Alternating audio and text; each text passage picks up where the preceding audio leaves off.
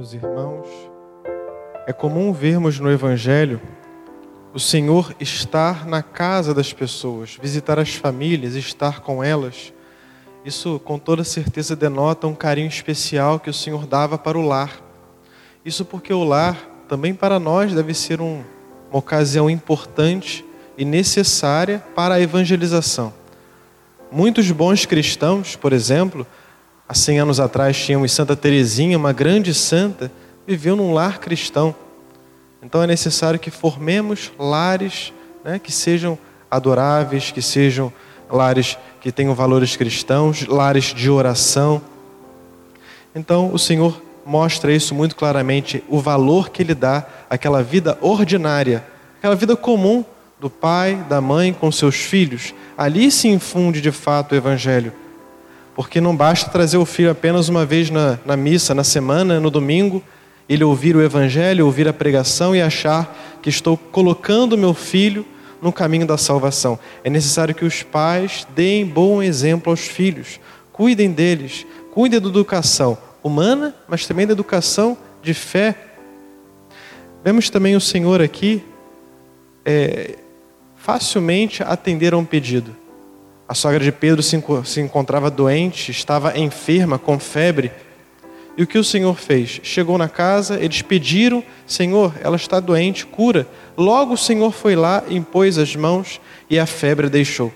Foi um fato tão miraculoso que, no geral, quando estamos doentes, depois de curados, precisamos de alguns dias ainda para nos recuperar. Mas logo ela pôs-se a servir nós também muitas vezes estamos feridos, machucados pelo pecado, por doenças e etc.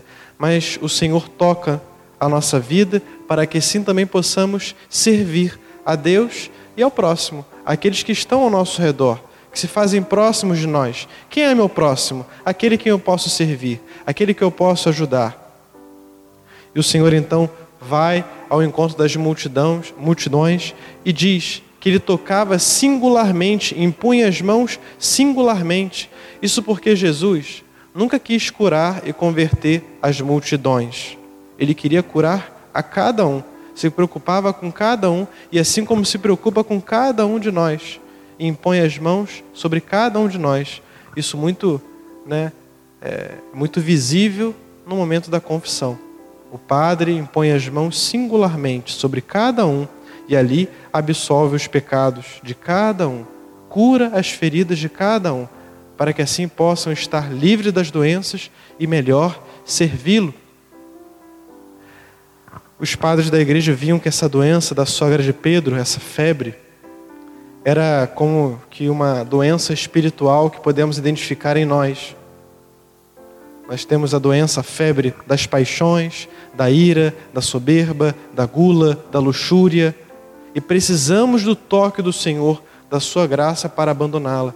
Isso porque essas doenças afetam a nossa alma, afetam a nossa mente e os nossos sentidos. Ficamos perturbados, como a febre deixa-nos perturbados, a mente de vez em quando até delira, né? não conseguimos entender realmente o que está tá acontecendo ao nosso redor.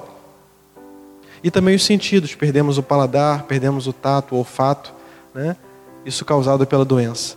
Então peçamos a Deus a cura da nossa doença para melhor servi-lo e para melhor amá-lo. Em nome do Pai, do Filho e do Espírito Santo.